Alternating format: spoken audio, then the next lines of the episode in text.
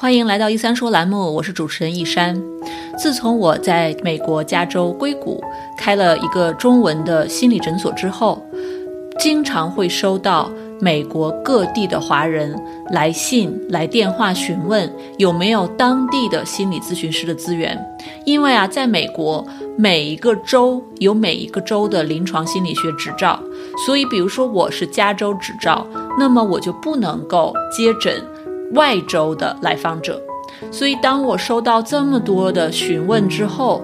我就和我们诊所的小伙伴们一起商量说：“诶，我们能不能为美国的华人们做一些事情？”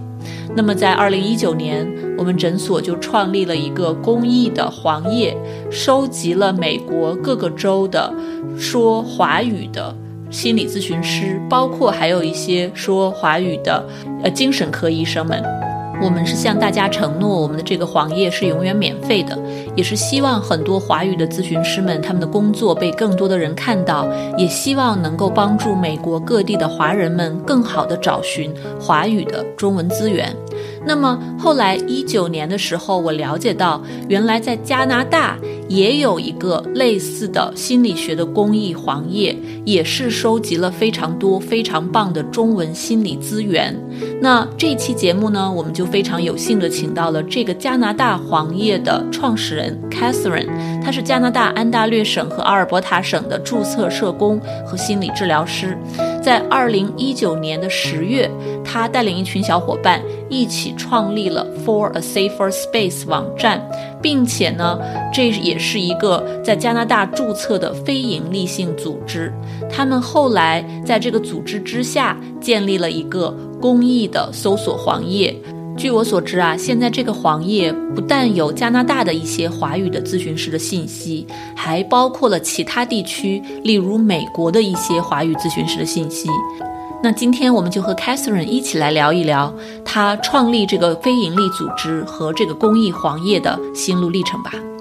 这里是小广告时间，你对自己的睡眠不满意吗？你每天都觉得又累又困吗？你担心自己睡得不好会影响自己的身体健康吗？晚上睡不着，睡不深，白天无法集中注意力，效率低下。欢迎查看我的睡眠课程，mindbodygarden 点 com 斜杠 sleep，教你如何在一个月内科学的摆脱失眠困扰。蔡司人你好，欢迎来到一三说栏目。Hello，你好，一三博士，很高兴，已经很荣幸的来到您的栏目。呃，我其实特别开心能够跟你连线，因为我知道你现在在加拿大多伦多，那我在旧金山啊，美国旧金山硅谷这边，我们是跨国连线。但是我关注你也很长时间，因为感觉你一直在心理学的领域，在积极的做很多的公益的活动，然后人生的历程也很有趣，所以今天想一起来聊一聊你整个这个学习实习。啊，工作的一些历程，包括你现在在做的一些非常棒的公益的 project。嗯，谢谢一三博士。然后我们这个就是我目前在多伦多做的一个 NGO，还跟您的小行业有很大的渊源。然后，对，就是非常感谢，首呃，您之前的一个 initiative 是关于是美在美华人咨询师的一个 initiative，然后 inspire 我去年做的一个公益小行业。是在我是基于大多伦多地区的中呃中文咨询师的小行业，然后五星差的柳成英，现在这个小行业在今年的八月份转型成了加拿大注册的一个 NGO，然后我们就以 NGO 的形式在运行很多的公益项目，所以一切都是源于您的一个公益的 initiative，一切都是善缘。对对对，太客气了，我我非常开心，跟我们聊一聊你们的这个 NGO 项目吧。首先我知道小黄页的话啊，我的听众们、观众们可能有一些人是知道，我们是也是去年初，在我我这边有一些朋友有懂这个啊技术方面的朋友，就一起想，哎，华人在美国好像找。华语的咨询师，包括精神科医生，非常非常困难。那我们自己的一三心理诊所是针对于做这种中英双语的，呃，心理咨询啊、药物治疗啊等等。但是我们 毕竟很小，经常有外州的人来问我们找转介的一些资源。那我们没有，当时也是在这个机缘巧合下，我在想，哎，那我就搜索一些资源，让大家。把自己的信息放到这样的一个黄页上。那你们在多伦多地区做这样的黄页，我估计一开始可能也是类似的一个想法。那后面是怎样转型成了 NGO？现在 NGO 又是怎样的一个情况呢？嗯，就是 我们当时是我，因为我五我是去年五月份，就二零一九年五月份从哥大的社会工作系毕业的。然后五月份到八月份，我在泰国的联合国实习。然后九月份的时候，我自己回到了加拿大，因为我自己是算是比较小的时候在加拿大长大的，然后加拿大算是我的家。然后我九月份的时候回到了加拿大，然后当时我就因为我作为一个 mental health professional，我在亚洲的时候就运行了一个当时的一个线上的成长互助小组，是专门针对 LGBTQ 亲密关系的成长互助小组。然后就觉得，哎，在亚洲群体中，好像 mental health 不是太被人重视。我在亚洲的时候就已经感觉到这个样子了。哦，是的，然后，嗯，回到九月份回到多伦多之后，发现哎，加拿大的华人好像也不太重，就是我觉得普遍来说啊，就是一个这不是一个 stereotype，是一个可能一个相对我我我观察到的一个客观的事实，就大家好像对 mental health 没有什么概念，或者是自己假如遇到了一些情况，可能从我们 mental health professional 角度来看，他可能需要的是专业的帮助，但是很多时候人的。呃，很多时候他没有那种，有些人他没有那种自救意识，觉得我忍忍就过去了。然后我就觉得，哎，这好像是一个我观察到的一个社会问题，或者是一个社会现象吧，可以这么说。然后我就当时被，我当时已经知道您的那个赞美华人咨询师的那个小黄页了。我在想，哎，那东东我搜了一圈，好像没有这样的东西。就是当时二零一九年九月份还没有这样的东西存在，我想说，哎，那我既然知道就是前辈啊已经做了这个事情在美国，那我为什么不做一个多伦多本土版的呢？所以当时我九月份就在想这件事情，然后我还问了你你们团队的一些就是成员，然后你们怎么做的，就是取经，然后他们说啊，那只要找到设计网页的人，然后看看就是或者是那些啊网网页设计那些网站，你可以看看哪一个你想用。然后我当时就这个九月份，去年九月份就在我脑海中埋下了种子。然后随着我自己九月份开始做，陆陆续续的，就是我在多伦多做了很多很多的公益活动。就比如说，呃，International Student Mental Health 的 Support Group，就是留学生的心理健康的支持小组，然后亲密关系的支持小组，亲子关系的支持小组。还有我当时做了很多的，就是公益讲座，比如说 Naloxone 的，呃，奈洛酮的那个公益讲座，比如说心理健康。呃，和自杀干预的公益讲座。然后我当时，嗯，除了这些东西之外，呃，我渐渐的发现了一点，就是说，好像大家没有办法，就没有这个 mental health awareness，或者是没有自救的意识的一个原因，是因为大家不知道从哪去找咨询师。然后我就九月份埋下种子，就我觉得，哎，通过了这些公益项目，就发现，哎，这个十月份可能需要落成了，因为呃，很多人他们其实需要帮助，他们知道自己需要帮助，但是学校的排位会等大概一个月到两个月。但是如果他们知道有另一个渠道是，比如说什么 Psychology Today 啊，比如说其他的一些大的平台，什么 Good Therapy 啊这些东西，他们就可能不需要等那么久，可能一两天就能等到咨询师。但是很多人不知道这个渠道，那他只能在里面干等着。那我就想说，那我作为一个呃，在这个社会中渺小的螺丝钉，那我可以怎么去帮助到我身边的人？那我可能自己创一个小行业。那这样的话，我身边的人他需要帮助的时候，他就知道，哎，来问来问 Catherine。哎，你你你知道我怎么去找咨询师吗？我就直接把网页丢给他，然后他就可以找到相对的咨询师。那我觉得这也是一个很好的 social intervention。就从一个社工的角度来看的话，嗯，所以当时十月份十月八号的时候吧，我就买了在 Wix 买了一个域名，嗯，买了一个域名，然后就是它 Wix 都很好，它有很多那种 template，很多那种就是模板。然后我就想，哎，我当时。也不知道该怎么做，然后我也不知道这要搞成什么样，但是我就是想让这个信息让大家知道，就把我知道的一些心理健康的资源，我知道那些咨询师的资源，然后以及我那些就是在呃，我因为我本科是多伦多大学毕业的，我本科多伦多大学求学时候的资源和在哥大求学时候的资源全都放在小行业上，这样的话，我身边的人都可以被我的资，就是我分享的资源所就是 benefit 到，我觉得这样子这样子就是我当时的一个目的。然后我当时就买了一个 template，然后我就开始想，嗯，我要起什么样的名字呢？然后我当时回加拿，去年九月份的时候回加拿大，我创了一个加拿大华人的 LGBTQ 的一个 safe space 的一个呃社群，因为我觉得华人区需要这样的一种声音吧。我觉得当时的加拿大群体，然后再加上我之前在联合国的时候做了一个 LGBTQ 线上的亲密关系讲，就是那个 support group，我就觉得，哎，我好像。从就是再加上我本科有一个 major 读的是 sexual diversity study 的这一个呃 major，所以我就觉得，哎，我好像要用我的所学来为社群 尽一份力。所以我刚九月份回多，就是我去年九月份回多伦多的时候，我就创了这么一个 LGBTQ safe space 的。这样一个社群，然后我当时就在想，哎，那我的网站就要不就往 Safe Space 里面去靠吧，因为 Safe Space 不仅仅是针对于 LGBTQ 群体嘛，Safe Space 是 for everyone。因为在 Sex Therapy 里面，我经常会说，啊，this is a very safe place for you，什么什么什么什么。然后在想，可是如果仅仅这个域名是叫 Safe Space，好像没有那么，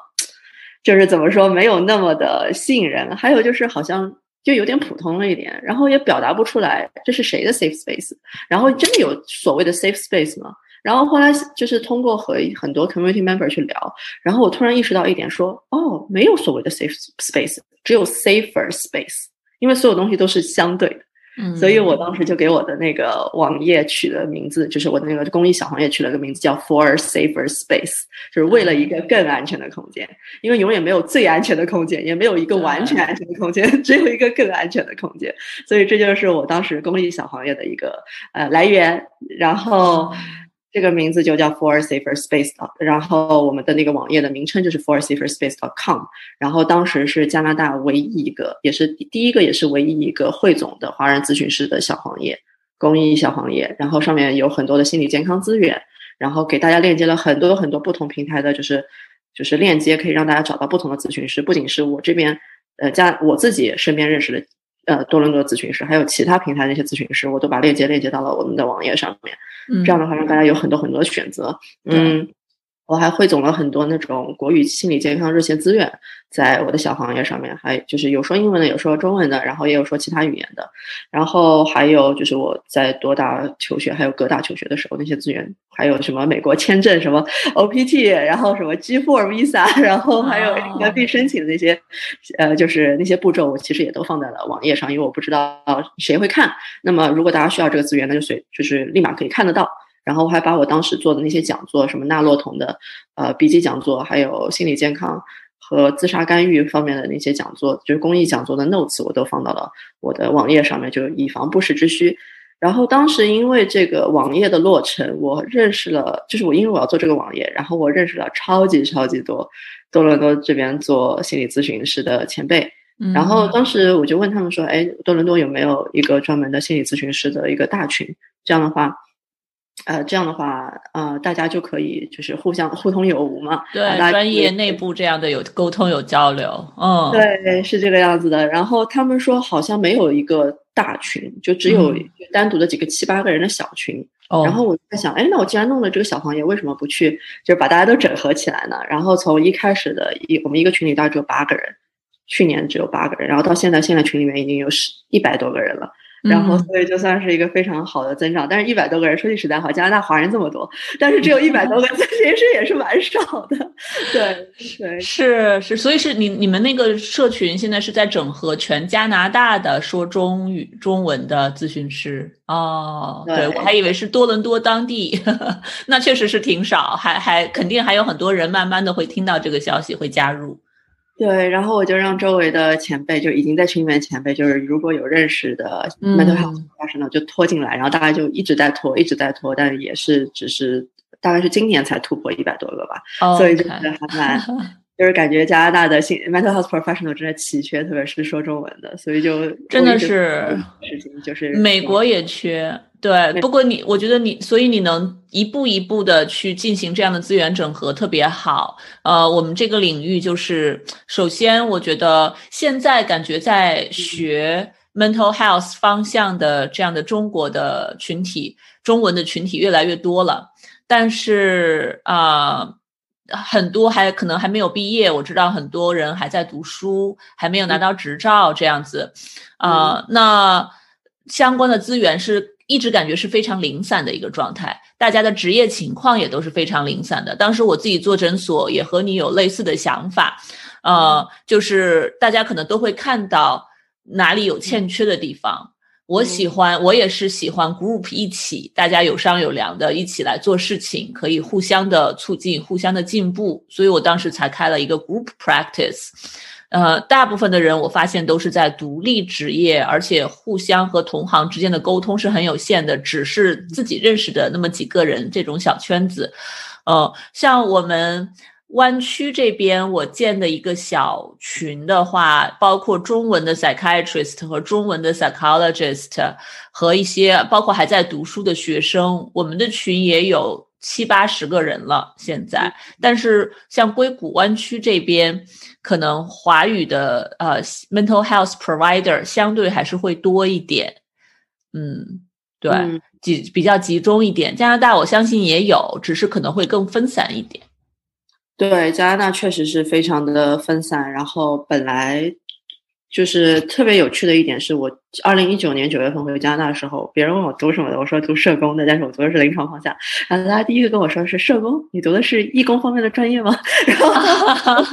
我就发现了一个很有趣的一个现象，我觉得在美国，假如跟一些华人说社工，大大家好像有一个基本概念啊，是干什么怎么样。但是我觉得可能这美美国的华人和加拿大的华人可能很多方面有些不太一样，就是加拿大华人没有对，就大多数的华人，大概百分之九十九的人好像都不太。知道社工是什么，所以我九九月份回国的时回加拿大的时候，呃，我特地刚回加拿大的时候，我就做了一个关于社会工作是什么的一个讲座，来科普社会工作这个专业，然后大家才知道，哦，原来社会工作是一个什么硕士学位，然后也有 bachelor degree 在读这个东西，然后哦，原来他可以做心理咨询，为什么这个可以做心理咨询呢？然后就大家就会有很多疑惑，所以就是等于说，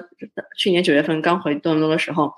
我就科普了一波社会工作，然后很多读心理系的孩子才知道这样的一个，就是这样的一个职业的。然后后来我就看，就是去观察多伦多当地，我们这边的人大概有，就是华人啊，以华人来说，有多少的孩子就是读心理系以后想出来做心理咨询师的？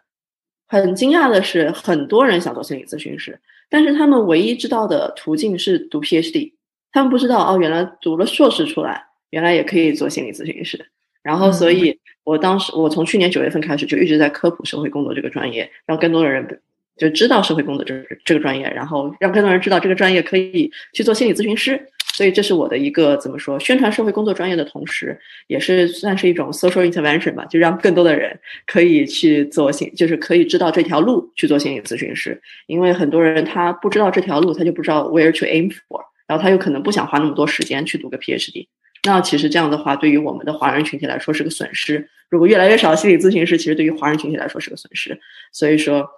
我就觉得，呃，让更多的人知道这样一条路，让知道让他们知道有哪些路可以 aim for，其实也是一个不错的社会干预的项目，让更多人去成为心理咨询师。然后现在有很多的机构也在做这件事情。现在越来越多越多的心理呃，就是心理平台了。然后还有那些什么专门针对心理学人的那些。呃，什么申请中介、申请机构其实也越来越多。那其实这是一种方式，就是增加呃职业人数，增加华人群体中的心理咨询师的人数。对我特别喜欢你科普社工这个，对我在我觉得在美国很多人都了解，但是我还是会收到很多的问题，但更多的是从来访者的角度，他们不明白说，哎，你们诊所有临床社工，他们也可以做咨询吗？有的人甚至有一点就是带一些 stigma，带一些偏见，他会说，我不想要见啊。那个临床社工的咨询师，我想要见，对吧？其他就是这个听起来好像他们的名头更像咨询师的那种咨询师，就大家对这个不了解，所以我觉得你做这种科普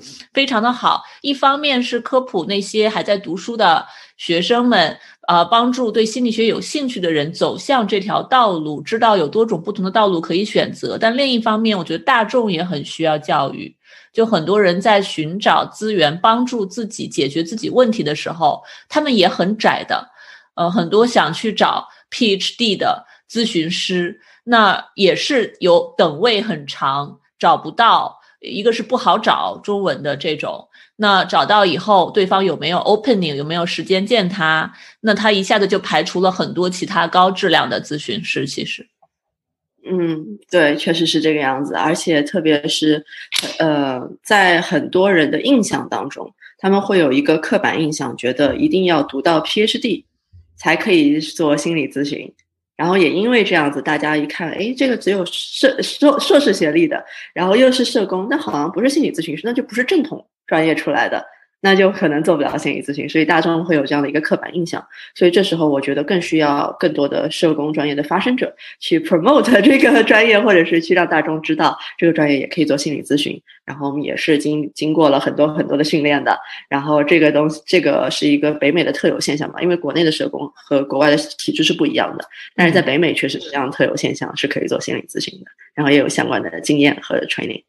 对对，说起这个，我们可能之后可以再请您来聊一次关于社工帮这个大众科普。啊，社工这个职业，临床社工做咨询师大概是什么样子，经受过什么样的训练，帮大众知道哦，这样就是硕士的咨询师，只要有了执照之后，他们也是非常非常的 qualified，呃，可以帮助大众解决很多的心理问题的。我觉得这个。Topic 本身也是非常有价值，嗯，非常感谢，是能够宣传社工的渠道，我都愿意，因为我真的很喜欢这个专业。那太好了，我觉得其实最幸福的事情就是我们喜欢自己做的事情，喜欢自己学的东西，呃，而且能够学以致用的去帮助大众，啊，非常带着这种热情才能走得远，走得长久。嗯，对，确实，而且它确实是奠基了我的人生很多人生观、世界观、价值观的一个专业。然后特别有趣的事情是我本科的一个 major 是，我本科的一个 specialist 是 religion，是宗教学。嗯，然后，但是我自己本身是没有宗教信仰的。所以我那时候在就是读宗教学的时候，人家问我，哎，What's your religion？我说，嗯，I don't have any religion。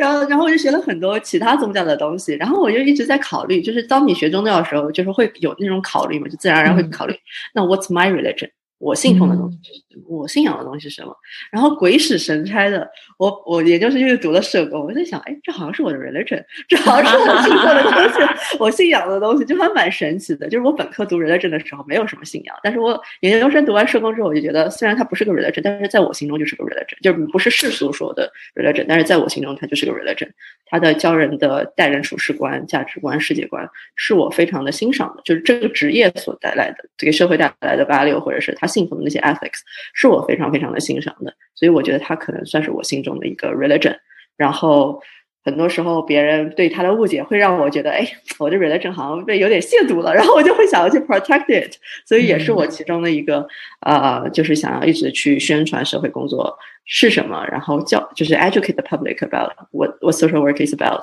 然后我就觉得这个是很重要的一件事情，因为我觉得，哎，我觉得这个东西是好东西，然后也会给社会带来无限的价值，然后带来很多的益处。然后我觉得它是一个影，就是对我来说有深远影响或者正面影响的一个东西。那我希望更多人知道，更多人了解，然后就有点像传教性质的，就是这种感觉。反正还蛮有趣的一个心路历程。嗯，对，因为你热爱，你欣赏它，你想让把这份欣赏让更多的人跟更多的人去分享，对吧？呃，这这个我觉得其实非常的好，因为很多时候我们对事情有误解，是因为我们不够了解。那我们就会有很多的想象的空间在里面。根据它的名字，这个社工这个名字，再根据我们的一些很奇奇怪的、可以很 wild 的这样的一些联想，那大家对它的理解就会千奇百怪。对，之后我觉得非常，我我自己也是很想更进一步的去了解这个专业。毕竟我我学的这个专业和这个不完全一样。嗯，虽然我们诊所也有啊临床社工，但是我们很少去。聊到这个具体的一些细节，嗯，所以我觉得这个是很有价值的话题。那么回到刚才的黄页上的话，刚才你也有提到，黄页后来慢慢的就演变成了更有意义的一个更大的一个项目，能跟我们讲讲吗？对。可以的，我是去年九月份创的这公益小黄页嘛，然后我去年九月份我在加拿大待，就是我二零一九年的九月份回到加拿大，然后我在加拿大只待了两个多月，然后我就回国了。嗯，我是十一月初离开的加拿大，就去年十一月初离开的加拿大，然后当时小黄也就是大概在那两个月期间，就是在加拿大期间就做的差不多了，然后我就跟。我认识的咨询师们说，我会陆陆续续更新他们的简历，就是就算我回国期间，这小行业还会继续做。然后呢，就是陆陆续续更新他们简历，然后需要有需要的人，我就把那个网址给他们，让他们去找咨询师就可以了。然后小黄就一直搁置在那边了，也没怎么大管吧。只要有老老师就是给我 update 简历，我就会 update 简历，就把那个简历 update 在网站上面，就这样子。然后今年是个二零二零，是个魔幻年份嘛，对于全世界来说都是个魔幻年份。然后我在我当时，哎，去年二零一九年十二月份，我还在新就是澳洲和新西兰度假，然后谁都没有想到一月份就出了疫情那件事情。然后好像是一月二十五号，然后武汉的疫情爆发。武汉的疫情爆发，然后当时我自己本身当时是在国内的，我当时在国内，然后二月份的时候就回到了加拿大多伦多。二月份回到了加拿大多伦多之后，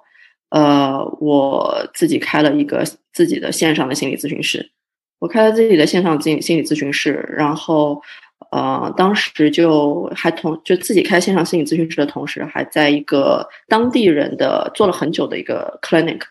做事情，然后整个 clinic 的 team 大概是十五个人，只有我一个亚裔，其他全都是其他种族的人。然后当时我就通过那个 clinic 在自己接客户，然后呃通过那 clinic 接客户，然后通过我自己在不同的平台上，比如说 Psychology Today，比如 Good Therapy，然后比如说其他那些大的平台上面去接客户，还然后就是还有其他那些就是相对来讲面面向就是。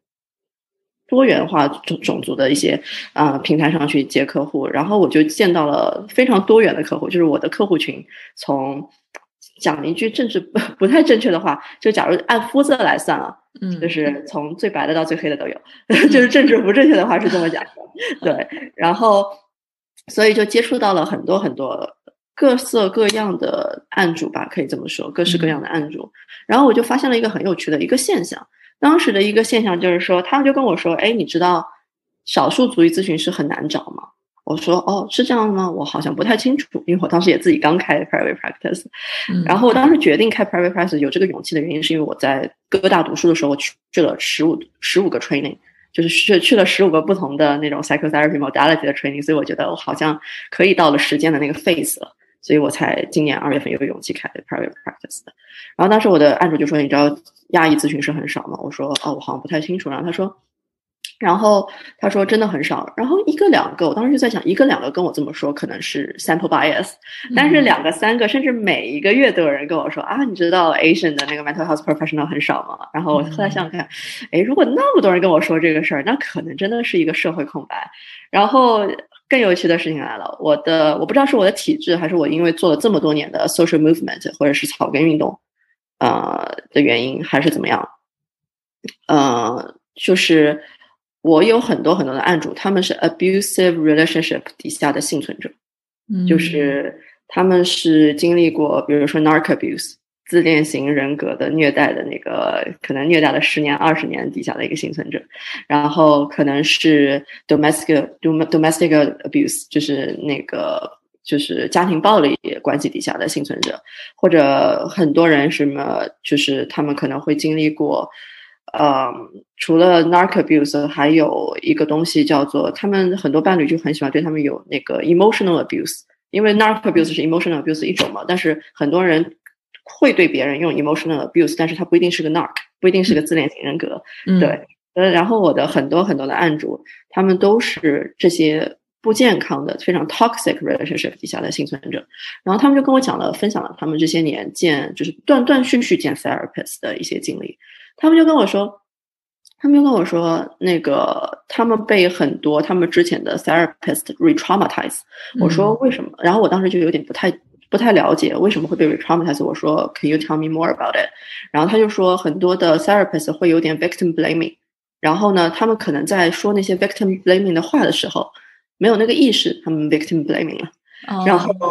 对，然后我当时就一听，呃，我说，那么你为什么？那么，那么我就说，那你之前上一次见 therapist 是什么时候？我有，我有案主跟我说，哦，可能是两年前，可能是三年前，最多的是十年前。然后我就觉得，哇哦，十年前。然后我就觉得很神奇，我说，What made you want to see me after ten years？然后他就说。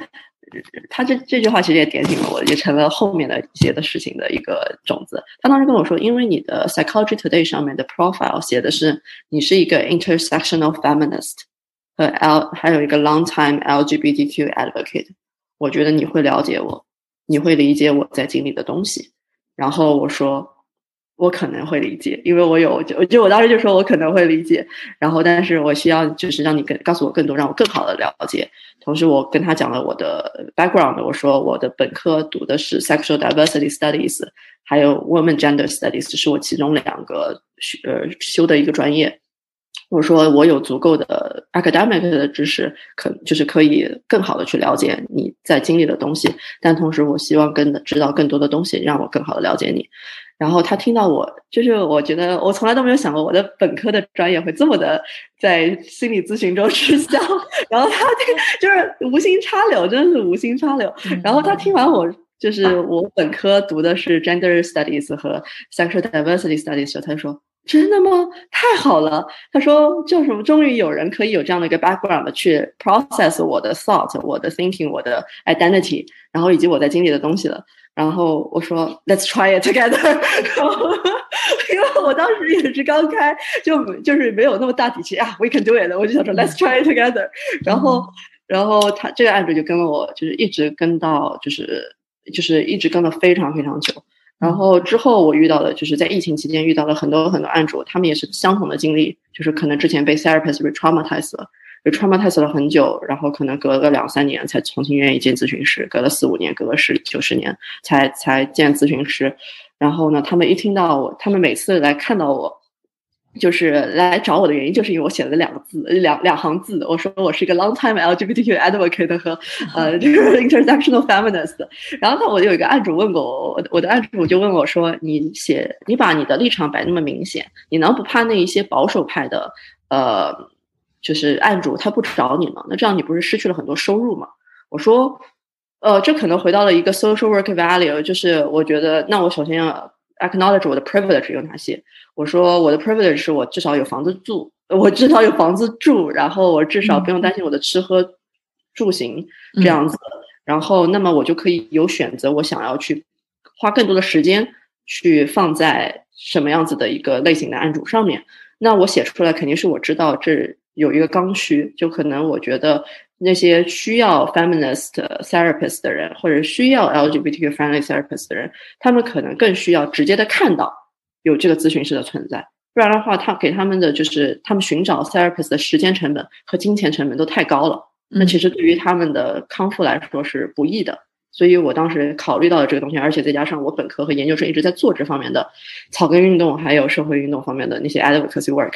然后我就觉得这两个是我的着重点，所以我当时就放了那两行字。然后我说：“那完了啊，你们你们又找到我了，那说明我的判断是对的。”然后他们就觉得很很有趣这个想法，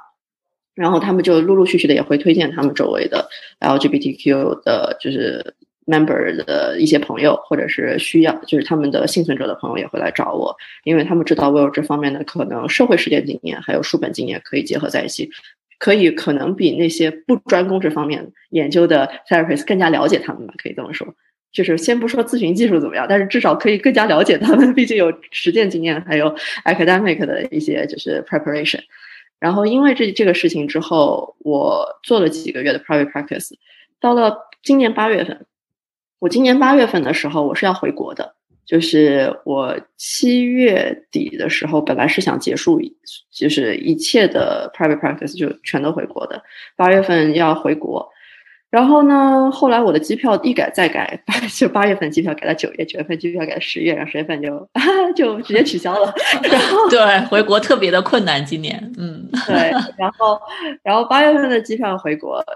更就是有趣的事情来了，就我之后决定不回国了之后，我在想，哎，那我疫情期间观察的这些东西，然后自己在那边好闲呢，那我很 想说，我要干什么呢？然后我就在想，哎，那这些客户跟我讲的反映的这些情况是第一，这些客户跟我反映的情况，呃，第一是叫什么来着？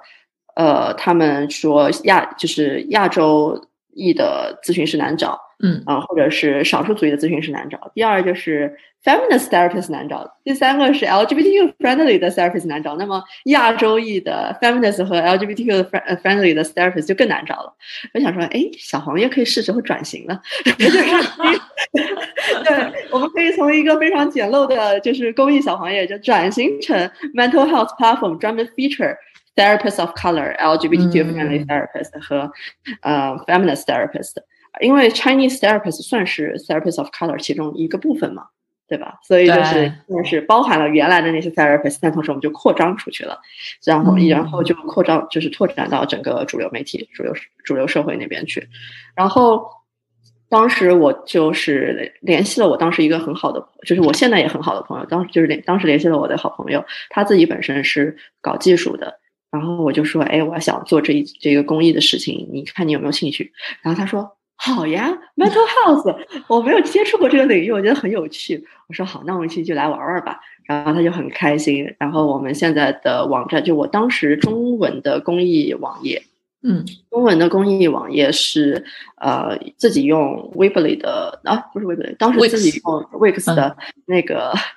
就是 template 搭的。对，然后我们也有专门的人来负责，就是把它建立建成一个更 professional 的一个网页。然后我们的英文的网页是另外开的，然后是我一个在搞技术的朋友，他就是就是怎么说，他负责整个的 product design，然后整个的就是项目的运行。然后呢，我就我就给他找 full stack 的 developer，front end developer，然后 back end developer，然后他就统筹这样一个 team 来做我们现在的。呃，就是英文的网页，然后我们的英文网页当有两个 UX 的 designer，还有一个 UI designer，然后这三个人在给我们做那个就是用户体验设计和页面设计，就为我们这个 non-profit，我就觉得当时很感动哇，就是公益的事情大家都做的那么有热血，就特别的感动。嗯，然后现在我们的公我们的中文网站是 forsaferspace.com。然后有一个中文的 team 在负责，大家做的都非常好。然后我们的英文网站是 forsafer.org，是也有一个英文的 team，就是负责专门负责英文 team，因为英文网站的 team 在负责，然后做的也非常的好。然后他们，然后我们的主题色是绿色，因为我们觉得绿色会让，我觉得无论是哪一个国家的人，或者是哪一个种族人，就看到绿色就感觉好清新大自然的感觉，所以我们当时的定调就是绿色。然后现在我们的英文网站是不同族裔的咨询师都有 listing，然后我们也是就是延期延续了，就是你们的那个黄页的精神，就是不不不收任何的 free 呃不收任何的 listing fee，然后也没有任何的 referral fee，就是一个公益的，因为我觉得我自己同为 mental health professional，我觉得。让更多的同行就是被看到是一件对社会好的事情。那么我们做这件事情本来就是做公益的，那没有必要之后又变质变成收钱的东西了也不好。所以我就觉得一开从一开始就是公益的，那就一继续延续公益了。那我觉得公益这个东西光有一个网页还是不行的，得让有人知道你这个网页是在的存在。然后还有一些就是作为一个 social worker，可能我会觉得 mental health，呃，它的帮助是一方面的。还有其他的一些 social intervention program 可能更好的可以对，就是帮助这个社会。那帮助这个社会的更好的帮助这个社会的话。那我觉得其中有一个最重要的一个环节，就是我们要有一些 social intervention program。那我想说，哎，那现在已经不仅是一个黄页了，不仅是一个网站了。那既然我们要开 social intervention program，而且今年的话，社会工作学生找实习都非常非常的难找。那我们还不如，哎，那我们给社会工作学生提供实习，也是一个 social intervention program 嘛？这样的话可以减少他们的毕业时间，不让他们多付一年学费，然后延迟毕业，那也是一个很好的，就是。救人的一个，或者是帮助他人的一个 initiative，然后在加拿大这边，可能相对一切东西都非常的简单、直接。我们这边注册 non-profit 只要两天就可以下来了。哇，这么快！天哪！对，是的，真的就是它有一个专门的加快的那个流程，两天就可以下得来。然后交个两百加币，然后选一个特快批，然后就两天就注册下来了。然后我当时是。八月十九号注册了我的，嗯，注册了我的 non-profit，是以我们当时那公益小黄页 For Safer Space 命名的，因为我觉得这个名字真的很好。因为社会工作，我我们我我自己做社会工作的，我是我是觉得没有一个最安全的空间，或者是。就是特别安全的空间，它只有一个更安全的空间。对我很欣赏你们这个名字，特别的特别的 welcoming 感觉。嗯，谢谢。因为对于每个人安全的空间都是不一样的定义。那我能做的其实就是，我不知道，我我肯定是不能 meet 所有人的 expectation。那我只能说，我只能提供给你可能更安全的空间，但是也不一定是适合所有人的空间。对，所以嗯，当时我们就以 For Safer Space 这个名字注册了。Non-profit，然后我们现在是一个 non-profit，就是现在可以算是一个 tech non-profit，里面有一个网站还是蛮好的一个网就 plat mental health platform。然后我们是一个好像是第一个 NGO with mental health platform 的，就是就是还蛮有趣的。然后我当时看了一下，我们好像是第一个 tech non-profit 在做 mental health 的，还是蛮有趣的。但是我们的组织的定调其实不仅仅是服务 mental health，我们组织当时。注册 NGO 的时候，我当时跟我自己说的是，这个组织不仅仅是服务是 mental health，是 human rights advocacy。嗯，因为我们的 social intervention program 很多是不仅仅围绕着 mental health，我们是围绕 social justice，围绕 intersectionality。然后当时我我其实三年前，二零一七年我有一个 proposal 是讲的专门是 race intersectionality awareness 的，然后三年前的 proposal 被。打回来了，然后因为很多人就是当时看了很多，呃，就是看了我 proposal 的人，他们就觉得这个东西不可行吧，可能说。然后当时我因为这个 proposal 还被 CT 的，就是多伦多市政府的，就是 staff 还约谈说这个 proposal 很感兴趣，叫什么东西的。然后之前，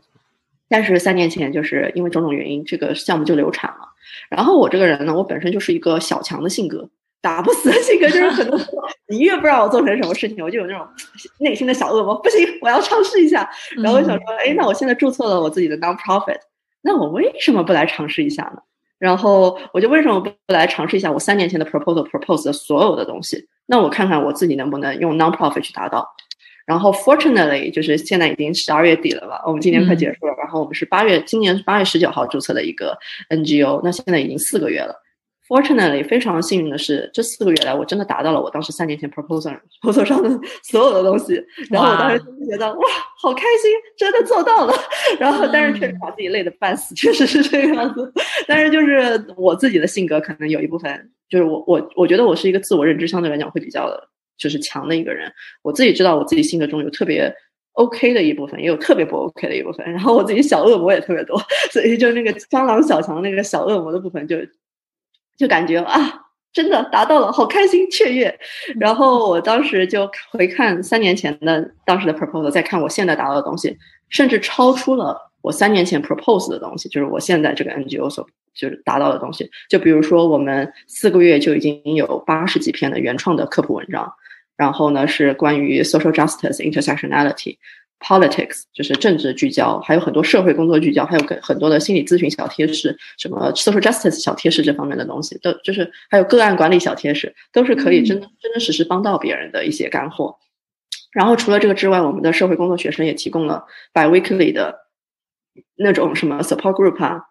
还有 book club 啊这些东西，他们还提供了很多自救科普相关的。啊，就是信息、视频，然后我们的 Instagram 是一个等于说向大众科普 social justice 是什么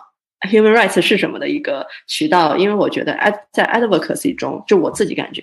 ，advocacy 中信息不对等是一个很严重的问题。因为很多时候你在 advocate 的东西，大家会觉得，哎，为什么要 advocate？或者是你在就是宣扬的东西，人家说，哎，这个东西为什么要宣扬？我为什么要去关注？然后这有什么意义？所以这就是就是我就觉得，那信填补信息不对等这个空白，可能是 advocacy 中最重要、最最重要的环节之一。所以这也是我们 Instagram、LinkedIn，然后 Facebook，然后还有我们的公众号一直在做的事情，就是给大家不同的信息。可能很多时候，我就是我们不太接触到的信息，或者是很多时候我们的教育中不太讲的一些东西，然后就是让大家知道哦，这个东西为什么重要？社会公益是什么？Human rights 是什么？然后为什么心理咨询？我觉得是一个呃 human rights 的一部分，因为我们组织倡导的是 access to mental health care is a fundamental human rights，这确实是人权的一部分。然后我们还会，我们还有很多很多的，就是志愿者加入了我们，他们愿意给我们 run 一些就是志愿的活动、志愿的讲座。然后等于说，我们这个组织它一开始的定调确实是以 human rights advocacy 为中心的，然后着重于心理健康，但是确实最终还是回归到。人权，因为心理健康也是人权的一部分了。然后到最后到了帮 human rights advocacy。然后非常有趣的一点是，我是二零一九年四月份刚用回微信的。然后当时我创那个微信的时候的微信的 ID 就是 advocacy human rights。然后，然后二零一九年，然后那时候那时候我的社工快要毕业了，社工期快要毕业，我就想说，哎，好有趣啊，人生真的非常的有趣。这个微信号始于社工，终于社工，然后成了我现在 non-profit 这个中文社区链接号，给大家链接各方的资源。然后我们现在我们现在这一个组织，呃，因为是做 human rights，我们有很多的求助者来自不同的就是学校，就是有很多的大学生，他们来自不同的学校，然后也有不同的社会人士来自不同的背景，然后可能会需要我们写 advocacy letter 啊，翻译 advocacy letter，什么帮助联系呃当地的那个议员啊，然后或者是希望我们可以介入去看怎么去做 advocate。呃，做做 advocacy，在他们的学校做 advocacy，然后或者是我们与各各种大学的社团，就是相互的合作，然后他们有什么资就是资讯我们这边，就是我我们觉得对人权有用的，就是对增增强多元化意识有用的，我们就推。然后我们这边有什么东西，他们也会帮推，因为他们觉得我们这个 NGO 做的事情非常有意义。然后我当时，呃，当时还有一个想法，就是说希望这个是。NGO 是一个以社会工作价值观为核心价值观的一个 NGO，因为我自己是社工出身，然后社工这个价值观是我的信仰嘛，然后我就跟所有的人说，我说我就我办这个 NGO，我就一个想法，就是说。如，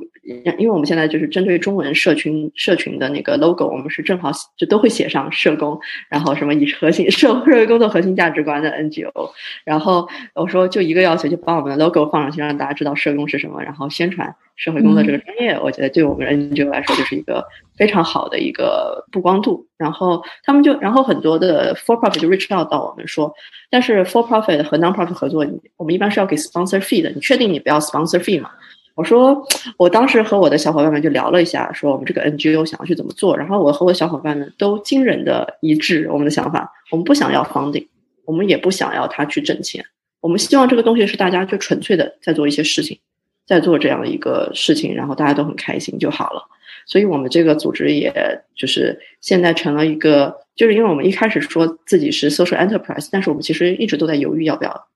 钱，但是后来我们就决定不要钱，然后。然后我们就卖了个关子，说：“哎，为什么一个 NGO 就是既不和金钱打交道，又叫自己 social enterprise 呢？”然后后来我们揭晓了这个答案，我们只 but，就是我们只会，我们除了金钱外的东西，我们都会以物换物，是一种最古老的交易模式。然后，所以我们才叫自己 social enterprise。但是我们不有没有任何的金钱交易，我们只会 barter。然后呢，我们现在的 Butter 就是我们会跟不同的 mental health professional 去，或者是他们的那些 clinic。啊，就是我们帮他们 event 宣传，然后他们的所有的宣传的那个 material 上面都要放我们的 logo，因为我们 logo 上面写了社会工作核心价值观为主的 NGO，然后社工这两个字，就让我们的目的，我其实这个组织的目的就是让更多的人知道社工这个专业，然后我想去 promote 社工这个专业，然后同时。呃，让更多的人可以加入到我们就是这个行业来，让大家知道哦，为自己发声不可怕。然后每个人都有自己的基本权益，然后让大家知道基本权益有哪些。然后很多时候，我觉得还是起到一个为各种东西去污名化吧，不仅仅是心理健康去污名化，还有为维护自己权益去污名化。因为很多时候我不知道，就是是不是我的观察就是比较片面还是怎么样，我发现。这是从就是从我的案主来看，或者是从我过去的社会工作或者是社会运动的一个角度来看，我觉得很多人一到维护自己权益的时候，就特别的，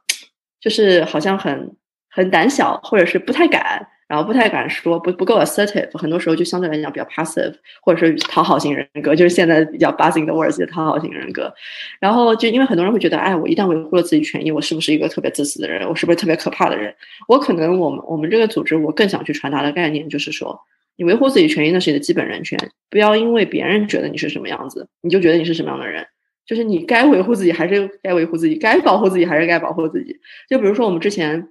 有一个活动。是，就是讲什么啊？遇到职场 PUA 怎么办？嗯，然后或者是恋爱中的 PUA 怎么办？然后很多人他们假如被 PUA 了、被虐待了，他们是没有证据的，所以就就迟迟迟迟就没有办法去告那个 abuser。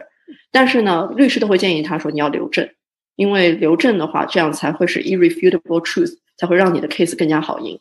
那我们把这个信息给传达出去，那肯定会会有人说：“哎呀，你这些你们这些人好可怕啊！怎么教别人告别人啊，或者是教别人什么收集证据啊？谁会赶紧跟你们做朋友啊？什么东西？”对我们有听，我是有听到很多就是这样的一个一就是传言，或者是这样的一个评价。但是不能因为这一些传言和评价，我们就不做我们认为对的事情。如果我不去把这个信息告诉给别人，我不去把他们的个人权益、法律权益，或者是他们自我保护的一些小技巧告诉给别人，那可能会有更多更多的受害者。但是作为社工，可能我们更多时候信奉的一个价值观是 prevention is better than cure。嗯，对，所以我就想说，那从一个社会工作的角度来说的话，那我现在把这个信息告诉你了，好，填补了，就是可可能很可能很多时候很多时候填补了一些人的认知空白啊，我原来可以这么做，这么去保护自己，哦，原来法律是这个样子的，我是允许录音录像的，那么他就可能当他想要去搞搞倒一个坏人的时候，或 者是想要去告他 abuser 的时候，他就有足够的证据去搞这个 abuser，那么这个世界上不就又少了一个坏人吗？就或者又少了一个受害者了吗？对，所以我们在做的事情确实很多东西，在很多人的眼中可能是比较出格的，或者是比较不符合主流价值观，或者是相对来讲，就是很多就是我的一些朋友会说啊，你做这个东西，华人圈好像没有人在做这个事情，好像特就是，然后他们说这件事情好像也比较得罪人。我说，嗯，那怎么办呢？就是做就做，那只能硬着头皮做下去了。对，正是因为它不存在，正是因为这么容易得得罪人，我觉得它才不容易存在。很多人不敢去做，但其实我很欣赏，我觉得这个事情非常非常需要。我和你的观察是一样的，我我见的华人的 client 比较的多，那 assertiveness 是一个很大的挑战。很多人在呃工作上，尤其是生活上，有时候也是就没有办法很好的为自己发声。我觉得我一直觉得。信息资源这些东西是没有错的，大家应该要知道是什么、为什么、怎么做。那这个信息他们知道了之后，自己在生活中怎么去应用，这个有时候是一种自我的选择。但是我们可以先有这些工具，先有这些装备，啊，先有我们所谓的这些工具箱 （two box）。那我觉得这本身就是一种自我赋能的。给自己 empower 自己的这样的一个非常好的呃充能的过程之后呢，他们可以根据具体的情况去选择用什么样的方式，或者去寻到哪里去寻求这样的专业的意见、精神上的支持和帮助。我倒是觉得这些事情是很有价值，而且我非常佩服你们的勇气，哪怕是受到了一些。负面的评价也好，大家的质疑也好，啊，还是说这个东西容易得罪人也好，你们还是勇敢的在做，因为我真的觉得很需要。嗯，谢谢谢谢一山博士，就是特别感动，就是被人认可是一件非常感动的事情。其实，在做这一行中，做这一些事情中，其实会遇到非常非常多的阻挠。然后，甚至我们之前办了一个就是公益的移民讲座，因为我们发现，哎，现在美国的小伙伴们好像特别的艰难，要不要来考虑一下来邻居加拿大国枫叶国？对，然后我们就办了公益讲座，然后都有人说，哎，这个组织是不是黑中介？然后我说，啊，这都得有锅。然后我的微信还因为这件事情被停停用了大概三天吧，就是就是没有完全停用，但是群的功能好像就被限制了三天。然后就觉得好有趣啊！就是做做 advocacy 越做越有趣，特别是感觉好像 advocacy 在华人圈中可能相对来讲是一个比较新颖的东西。然后大家可能没有见过，或者是没有遇过啊，真的有人这么就是咋咋呼呼在做这件事情，或者风风火火在做事这这些事情。然后，所以我这四个月又见到了很多很有趣的一些现象，然后就跟我爸妈说，好累啊，但是好热血。对对，我觉得真的是回到你一开始讲的信仰这个东西，就像你说社工啊，像是一种一种啊很特殊的、很 unique 的一种信仰，对你来讲，那我觉得你真的是在自己的自己的信仰之下，自己的这种 value system 之下，在做在追寻你觉得对自己人生特别有意义的事情。那自己觉得有意义，自己都觉得很热血、很有热情的过程中呢？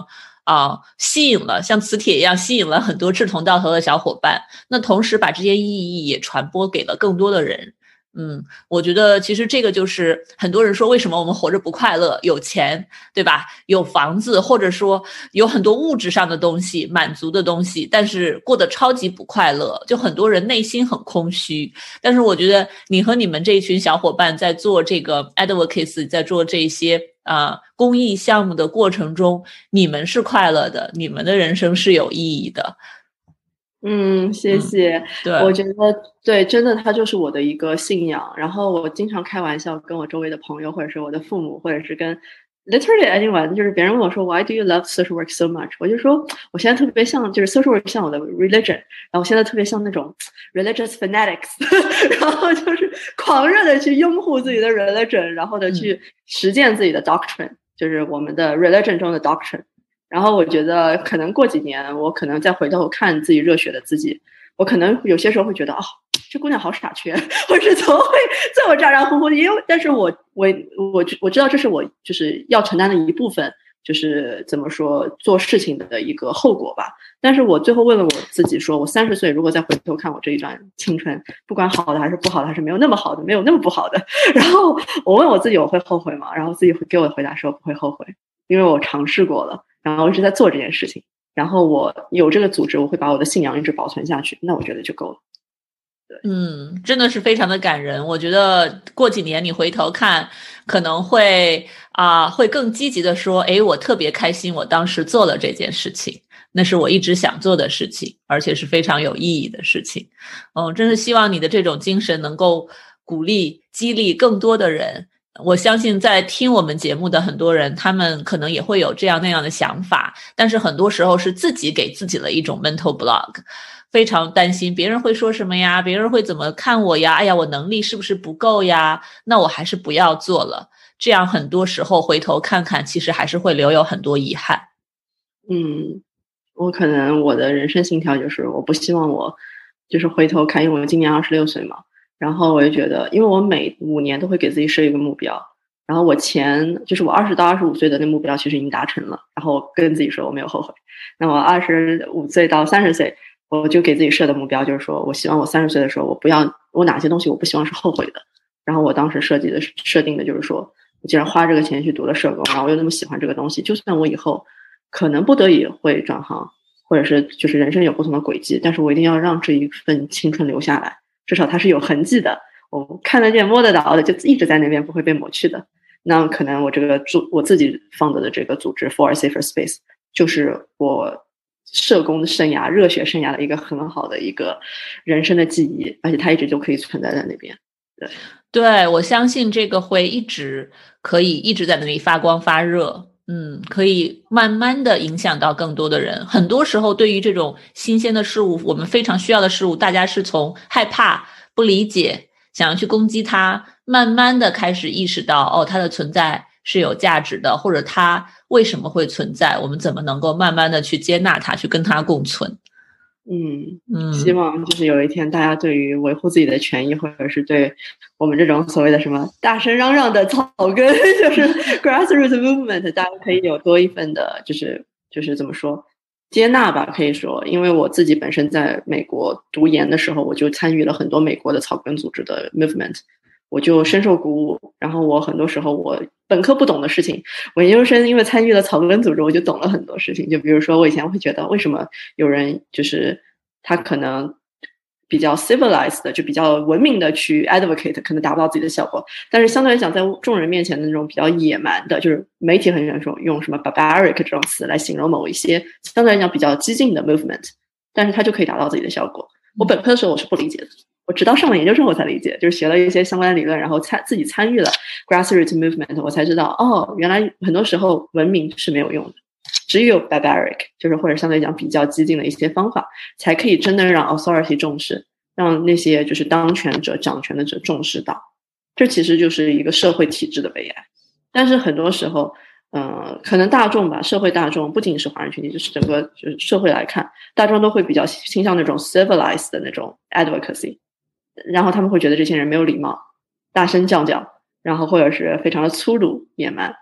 但是后来，但是其实我觉得，我希望有一天可以看到这个社会，可以说是当他们看到一些人比较激进的在 advocate 的时候，就他们没有伤害别人，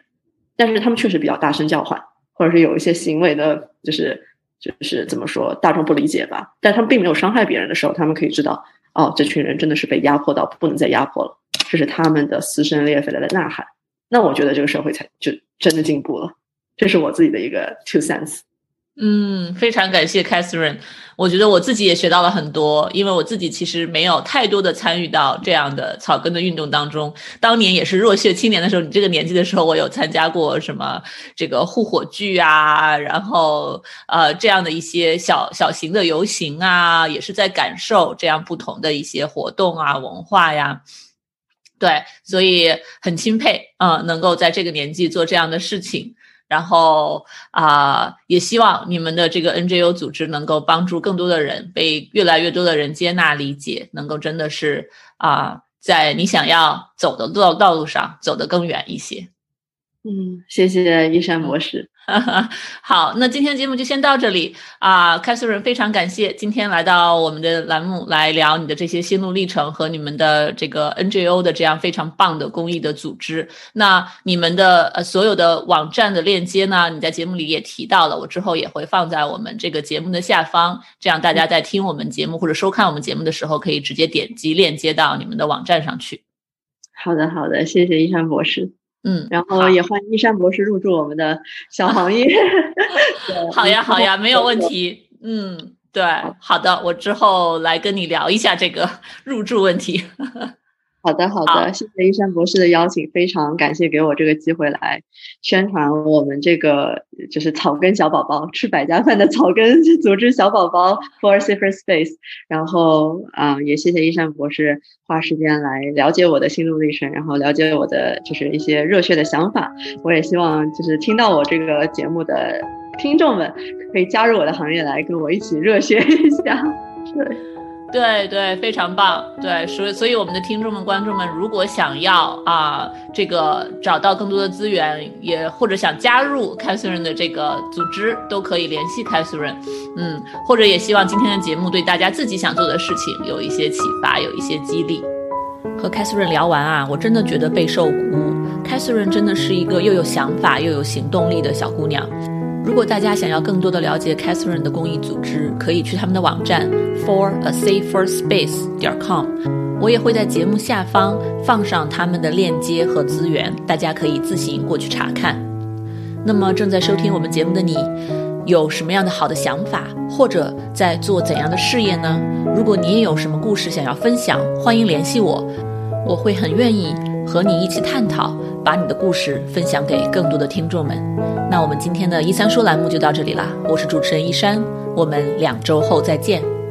下期节目我们会请到营养师吴山博士来跟我们一起聊一聊外卖的健康与不健康。那我们两周后再见。